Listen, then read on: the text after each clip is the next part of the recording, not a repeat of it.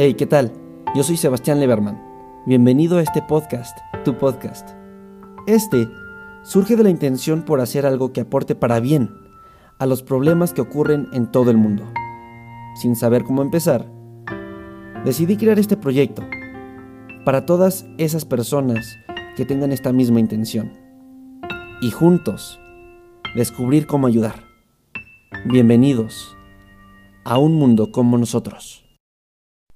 Y creo que no hay mejor manera de empezar, comenzar este episodio número 22 con la intro que acaban de escuchar, espero. eh, pues nada, creo que sí es algo chica, pero eh, sí representa los valores o el mensaje o el propósito de este podcast, ¿no? Y por qué lo inicié.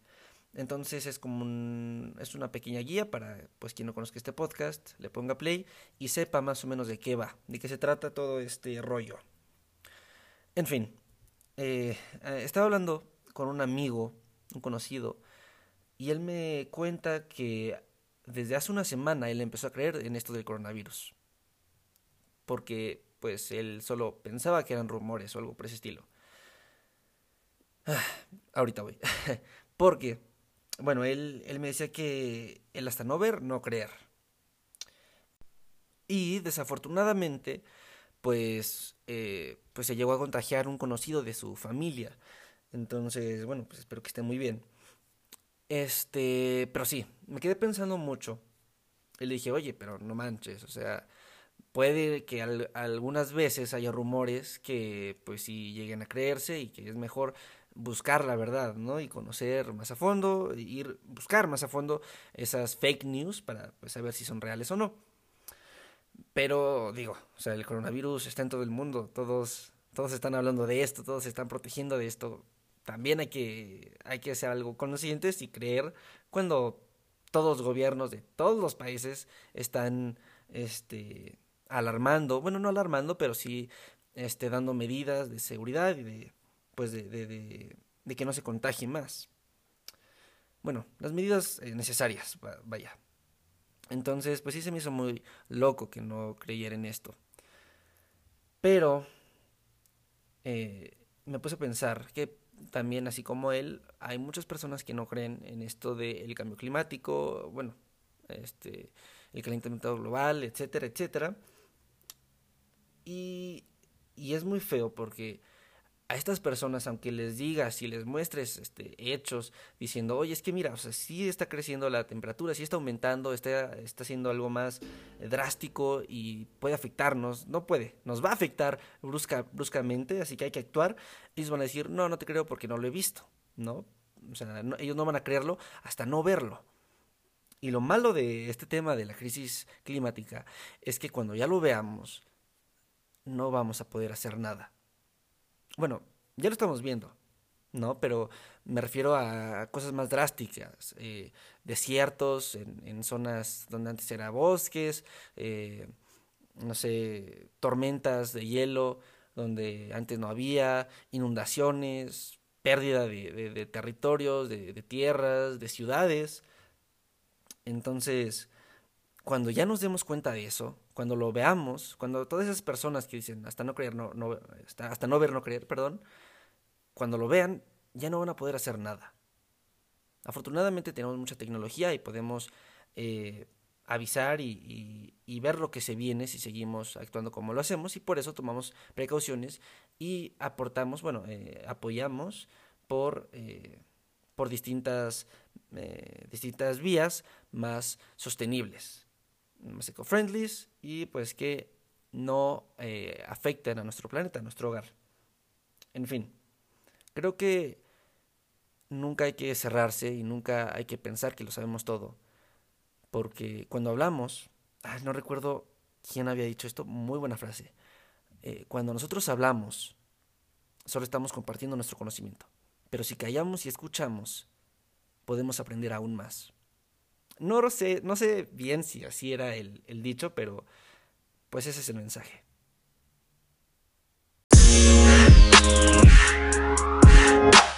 Y bueno, ya que entramos esto del el cambio climático y todo este rollo, este, quiero retomar lo que habíamos empezado en un episodio anterior acerca de las energías renovables.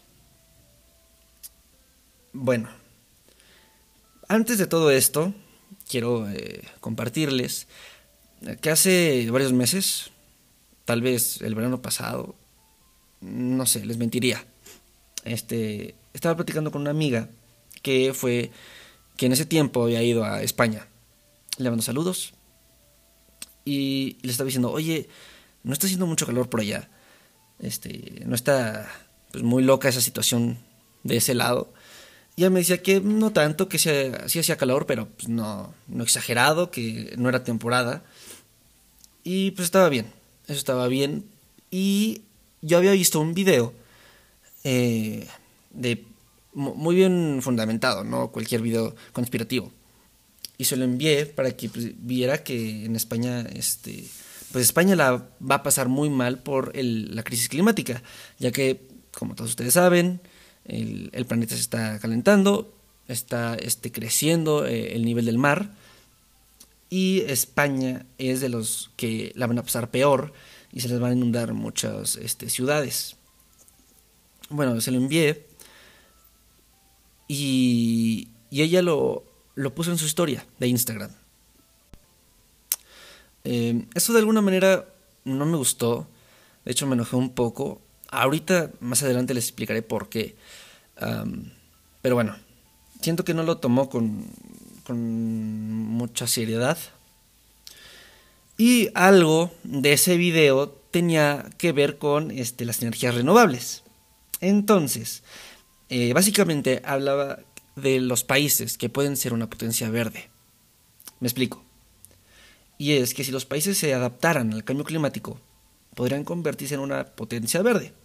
Tomemos, por ejemplo, Europa, España, ya que, bueno, este país ya da electricidad a tres de cuatro casas con energía eólica. Sus compañías tienen el control del, bueno, aproximadamente el 10% de toda la energía eólica en el mundo. Y en 10 años podrían pasar de producir 39% al 84% de, de energía para todo su país sin contaminar nada.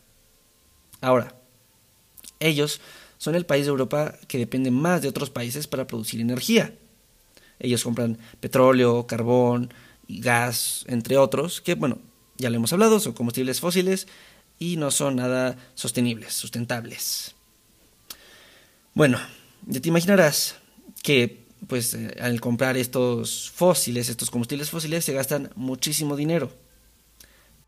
Pero podrían darle la vuelta a todos estos problemas son de los países más soleados de toda la Unión Europea. Podrían convertirse en una potencia que vendiera electricidad limpia al resto de los países. Junto a Bélgica y Alemania, serían de los tres países que más empleos generarían si se adaptaran al cambio climático. Pero ustedes se preguntarán, ¿por qué aún no son esa superpotencia verde? Muchos creerán que hay alguna trampa o algo malo. Quizás, quizás sea más caro, ¿no? Pues no, la energía eólica y la solar ya son las energías más baratas de todo el mercado. Y su precio sigue bajando porque son energías que están mejorando, bueno, que están siendo mejoradas constantemente. Cada vez avanzamos más en la tecnología y podemos eh, hacerlas más baratas.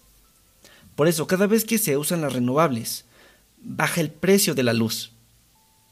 Si lo piensas, tiene sentido. Es verdad que si se apuestan por las renovables, por las energías renovables, pueden cerrar algunos empleos de otras fábricas como las del carbón. Pero por lo que estamos viendo en el mundo, el empleo que quitásemos para dejar de emitir gases de efecto invernadero, se crearían cuatro trabajos sostenibles. Por cada uno que quitáramos, se crearían otros cuatro. Entonces eso está perfecto.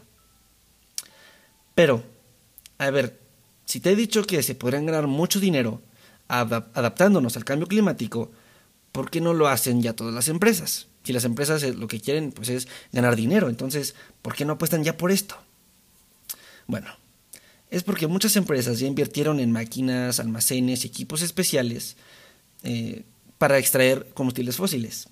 Así que ya no quieren invertir de nuevo en este pues en otros productos, en otros métodos, porque ya invirtieron mucho dinero en refinerías o algo por ese estilo.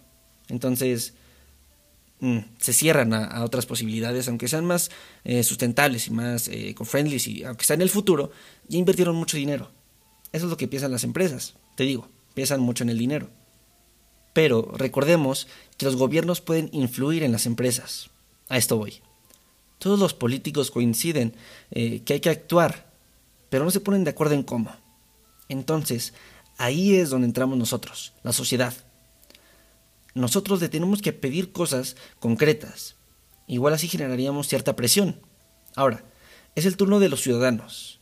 Es el turno eh, de ti, de mí, de los otros, de nosotros, de todos. De todos nosotros tenemos que generar presión y pedir esto para que los gobiernos puedan eh, pues, influir en las empresas para que decidan invertir en cosas más sustentables. Y lo que necesitamos pedirle es un país que se adapte al cambio climático. Esto es una ley. Podríamos llamarla una ley de cambio climático. Pero, ¿qué nuestra ley ya existe? Pues no. Algunos políticos ya la mencionan, pero la realidad es que aún no existe. Hay quienes la llaman la ley que todos los partidos dicen que quieren, pero nadie aprueba. Eh, pero ok, a ver, ¿cómo debería de ser esta ley? Pues esto lo, lo deberían de decidir ellos, los políticos, obviamente siendo asesorados por los científicos expertos. Ah, y ojo, yo usé el caso de España, pero cualquier país se puede convertir en una potencia verde. Claro, otros tienen más ventajas naturales pues que otros países, pero la realidad es que quien comience ahora será de los primeros. Quien no, perderá ese tren y mucho más, ya que no solo se trata de dinero. El último informe de la IPCC, los científicos que más saben de todo esto, han dicho que el 2030 es la última llamada. En ese año tenemos que producir toda energía fundamentalmente con renovables. Solo así evitaríamos que en el 2100 se produzcan daños imposibles de reparar. Lo que te digo, hay mucha gente que dice hasta no ver, no creer. Pero si ellos están esperando al 2100 para ver eh, el daño que estamos haciendo, no va a haber tiempo de, de actuar. Ya los daños van a ser irreversibles. Así que tenemos 10 años para empezar a hacer las cosas bien. Pero tiene que ser ya. No, de verdad, tiene que ser ya. Y sí, probablemente tengamos que hacer algo que nunca había hecho la raza humana. Pero cada vez somos más. Y cada voz cuenta. Así que, pues si queremos hacer más cambios y que nuestra voz cuente, pues nos tenemos que unir y pedirle al gobierno que haga algo. Yo no soy muy fan de incluir al gobierno en nuestras cosas, pero pues es necesario a veces. Y no es que yo esté en contra o a favor de cualquier partido político, pero pues sí, hay que hacer algo. Solo nosotros vamos a hacerlo. Eh, había un ejemplo que decía, cuando tú... De hecho era un meme, que decía, cuando tú eh, cierras, la, cierras la llave a lavarte los dientes y no compras desechables, y ya, está como el guasón, ¿no? Así como caminando. Pero eh, hay una empresa que tira millones de toneladas de, este, de material tóxico al, al océano y sale el guasón siendo atropellado por el taxi. y pues sí, o sea, puedes hacer mucho tú desde, desde tu casa, eh, tomando ciertas acciones, pequeñas cosas, porque es cierto, las pequeñas acciones cuentan en las cosas grandes. Entonces, si tú eh, tratas de usar la, menos cantidad de agua posible, de no usar desechables, este, no sé, plantar muchos arbolitos, muchas plantitas, sí sirve, pero pues estás haciendo un pequeño, un pequeño, ah, un, pequeño porcentaje de cosas buenas cuando una empresa, eh, una fábrica ah, en tu colonia, no sé, por tu zona, tire muchísimos desperdicios al mar.